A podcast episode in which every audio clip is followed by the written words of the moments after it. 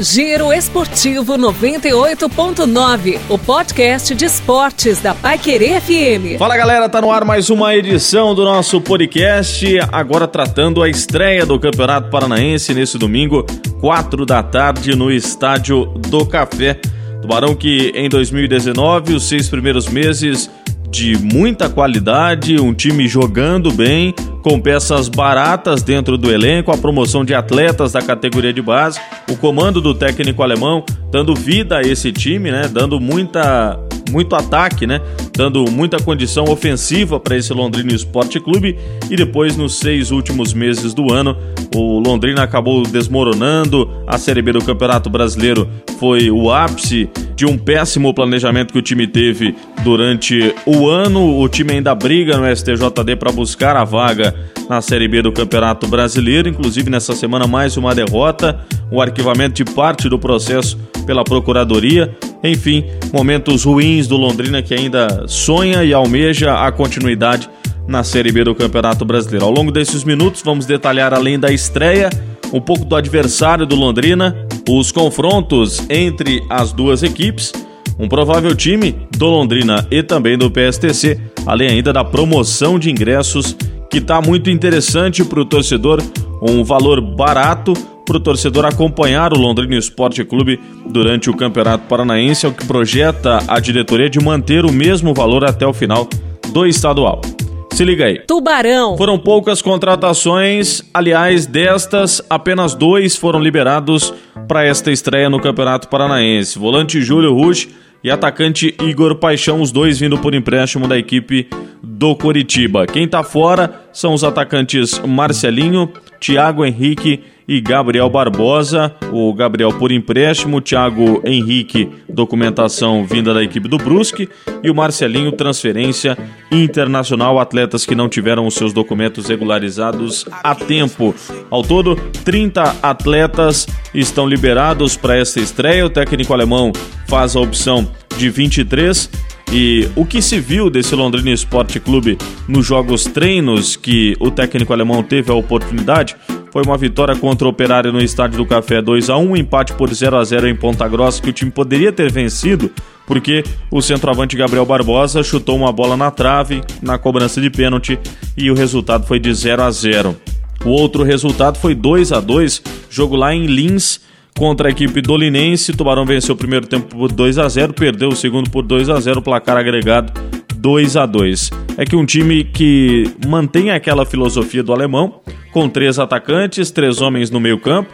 Normalmente o Júlio Rush vinha fazendo esse primeiro homem no meio-campo dando mais ritmo de jogo, como o alemão gosta de falar, picotando a bola, e é um atleta que a própria diretoria confia bastante no potencial dele, é um atleta que já tem uma experiência de Curitiba, jogou a Série B do Campeonato Brasileiro e conquistou o acesso à Série A em 2019, tinha jogado também pelo Figueirense na temporada do ano passado. É um atleta que cria-se uma expectativa grande. O volante Pedro Castro levou um pisão nesse jogo no dedão do pé direito.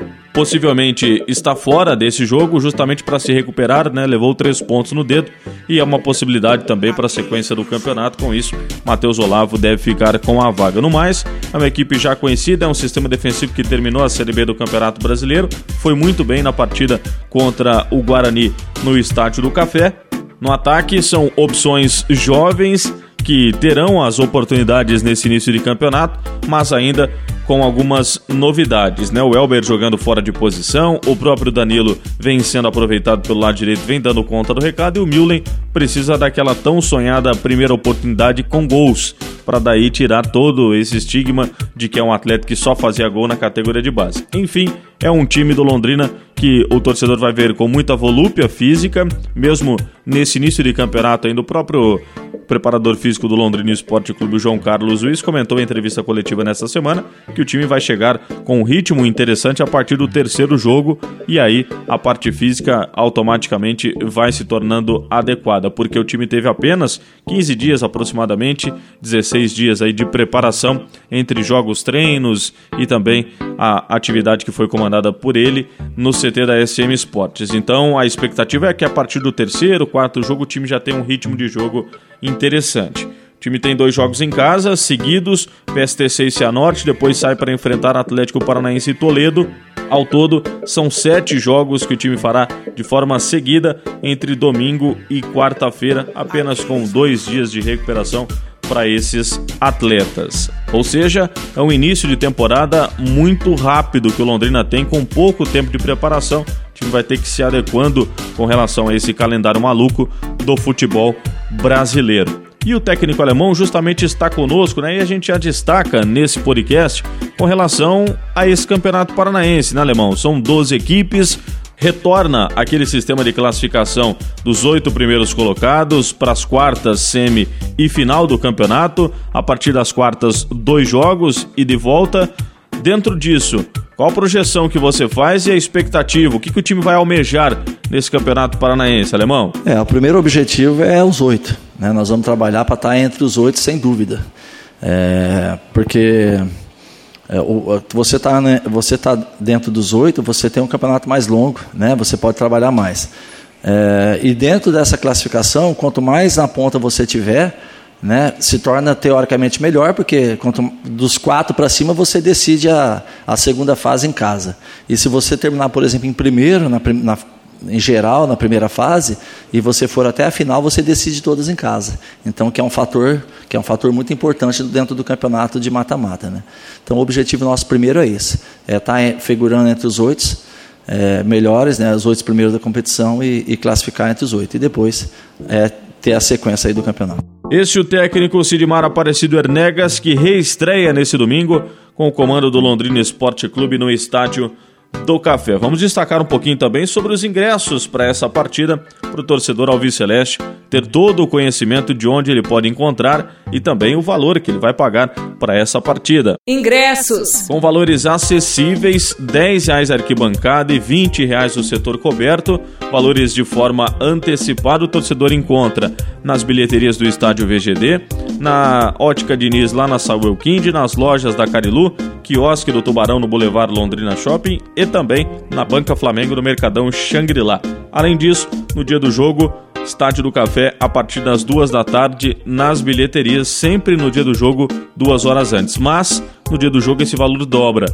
10 reais arquibancada passa a ser a 20 nas bilheterias do café, 40 reais o setor coberto.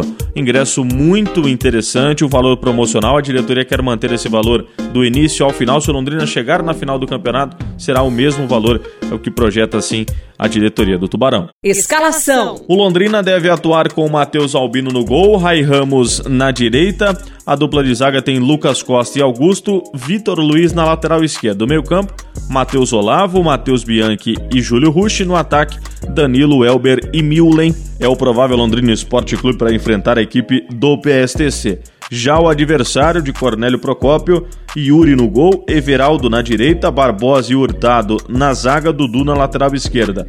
Wallace, Alisson e Leandro no meio campo, Jerônimo Grafite e Aldair, time comandado pelo Reginaldo Vital, é uma possibilidade de escalação da equipe do PSTC Procopense. Curiosidades. Em confrontos, quatro partidas já foram realizadas, três em 2016 e a última em 2017. Em 2016, duas vitórias, 2 a 0 e 3 a 2 e uma derrota para a equipe do PSTC, 1 a 0 lá em Cornélio Procópio, quando o Tubarão conquistou o título do interior isso em 2016. Já em 2017, vitória de 3 a 0. Ao todo, o Ellison e Fabinho são os artilheiros dos confrontos, dois gols cada um. Fabinho jogou aqui em 2017, um dos grandes atletas da equipe do Guarani, que já era veterano à época quando veio para o Londrina Esporte Clube, atleta de muita experiência teve a oportunidade de fazer dois gols, inclusive na estreia do campeonato contra o PSTC. Naquele momento, vitória de 3 a 0 e depois teve um gol contra ainda do lateral esquerdo do Boré da equipe Procopense. Giro Esportivo 98.9. Esse é o resumo geral dessa estreia do Campeonato Paranaense do Londrina Esporte Clube contra o PSTC Procopense, quatro da tarde neste domingo no Estádio do Café. O Tubarão quer retomar esse bom caminho de início de ano que o Londrina teve no ano passado, justamente contra um adversário que o Londrina já conhece bem, que é a equipe do PSTC. O técnico alemão está de volta, teremos estreias no Londrina Esporte Clube e também a reaproximação do torcedor com o time dentro de campo para que tenhamos um ano de 2020 mais vitorioso e glorioso ao Tubarão. Me siga pelo Instagram, arroba Ribeiros Rafael, sempre com publicações diárias, informativas, através do feed e dos stories, para te manter muito bem informado quanto ao Londrina Esporte Clube. Tchau, valeu, até a próxima. Giro Esportivo 98.9, a informação do esporte na palma da sua mão.